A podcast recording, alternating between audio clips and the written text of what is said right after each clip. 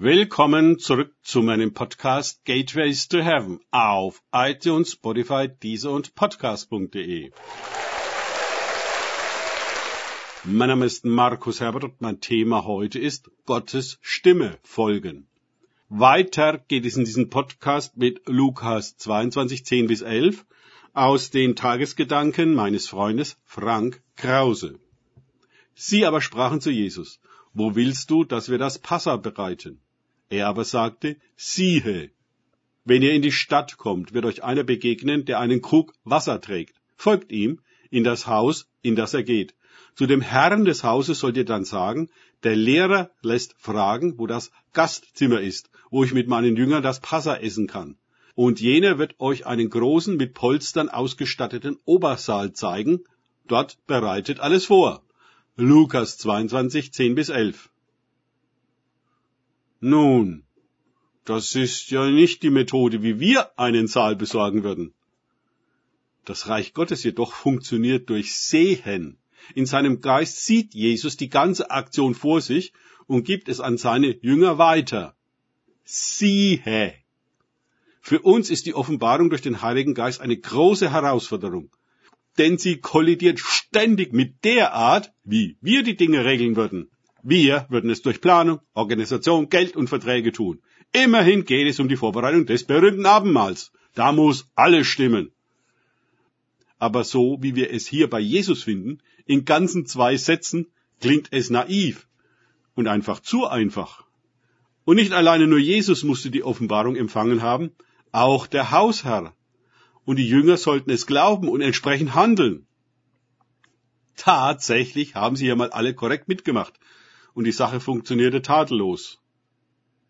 Das ist sehr typisch für das Reich Gottes. Große Dinge funktionieren auf unglaublich simple Art und Weise, mit geradezu minimalistischem Aufwand.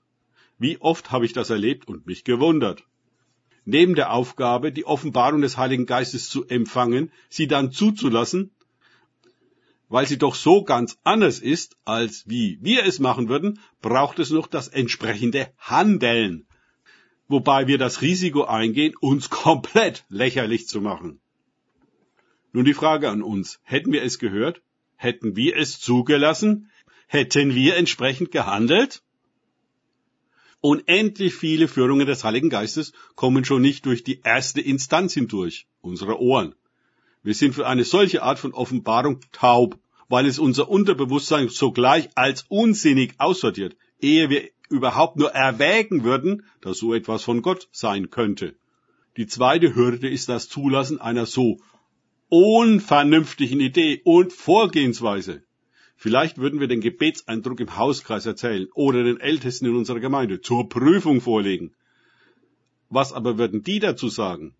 Niemand will sich lächerlich machen, Niemand will, dass es auf die Gemeinde zurückfällt.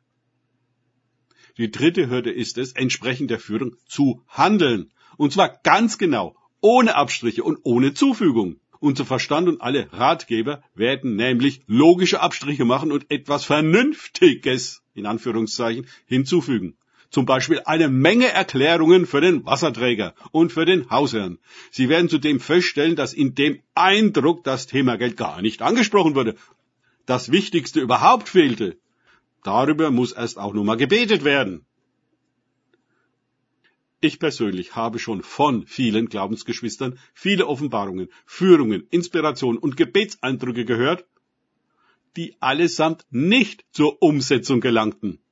Viele sagen auch, sie wollen mal was von Gott hören. Sie beten vergeblich um dies und das. Gott höre sie nicht, er reagiere einfach nicht, klagen sie.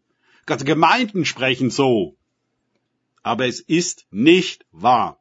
Wahr ist, dass die Antworten zu naiv sind, zu unvernünftig. Sie kommen durch die Zensur der drei Schranken nicht hindurch. In der Folge passiert auch nichts und alle sind frustriert bis dahin, dass sie Gott ernste Vorwürfe machen, sie hängen zu lassen. Das erinnert mich an folgende Geschichte. Ein Priester sah an seinem Schreibtisch am Fenster und bereitete seine Predigt über die Vorsehung vor, als er plötzlich eine Explosion zu hören glaubte. Bald sah er auch Menschen in Panik hin und her laufen und erfuhr, dass ein Damm gebrochen war. Der Fluss Hochwasser führte und die Bevölkerung evakuiert wurde. Der Priester sah, wie das Wasser auf die Straße stieg. Es fiel ihm schwer, die aufsteigende Panik zu unterdrücken, aber er sagte sich, ausgerechnet jetzt arbeite ich an einer Predigt über die Vorsehung, da halte ich die Gelegenheit zu praktizieren, was ich predige. Ich werde nicht fliehen, ich werde hier bleiben und auf Gottes Vorsehung, mich zu retten, vertrauen. Als das Wasser bis zu seinem Fenster stand, fuhr ein Boot vorbei, und die Menschen riefen zu ihm, Steigen Sie ein, Herr Pfarrer. Oh nein, Kinder, sagte der Priester zuversichtlich, ich vertraue auf die Vorsehung, Gott wird mich retten. Er kletterte jedoch auf das Dach, und als das Wasser auch bis dorthin stieg, kam ein weiteres Boot voller Menschen vorbei, und sie drängten den Pfarrer einzusteigen. Wiederum lehnte er ab. Dieses Mal stieg er bis in die Glockenstube. Als ihm das Wasser bis zu den Knien reichte, schickte man einen Polizeioffizier mit einem Motorboot, um ihn zu retten. Nein, danke, Herr Offizier, sagte der Priester ruhig lächelnd. Sehen Sie, ich vertraue auf Gott. Er wird mich nicht im Stich lassen. Als dann der Pfarrer ertrunken und zum Himmel aufgestiegen war, beklagte er sich sofort bei Gott. Ich habe dir vertraut. Warum tatest du nichts, um mich zu retten? Nun ja, erwiderte Gott. Immerhin habe ich drei Boote zu dir geschickt. Quelle Anthony de Mello. Das Anthony de Mello Lesebuch. Verlag Herder.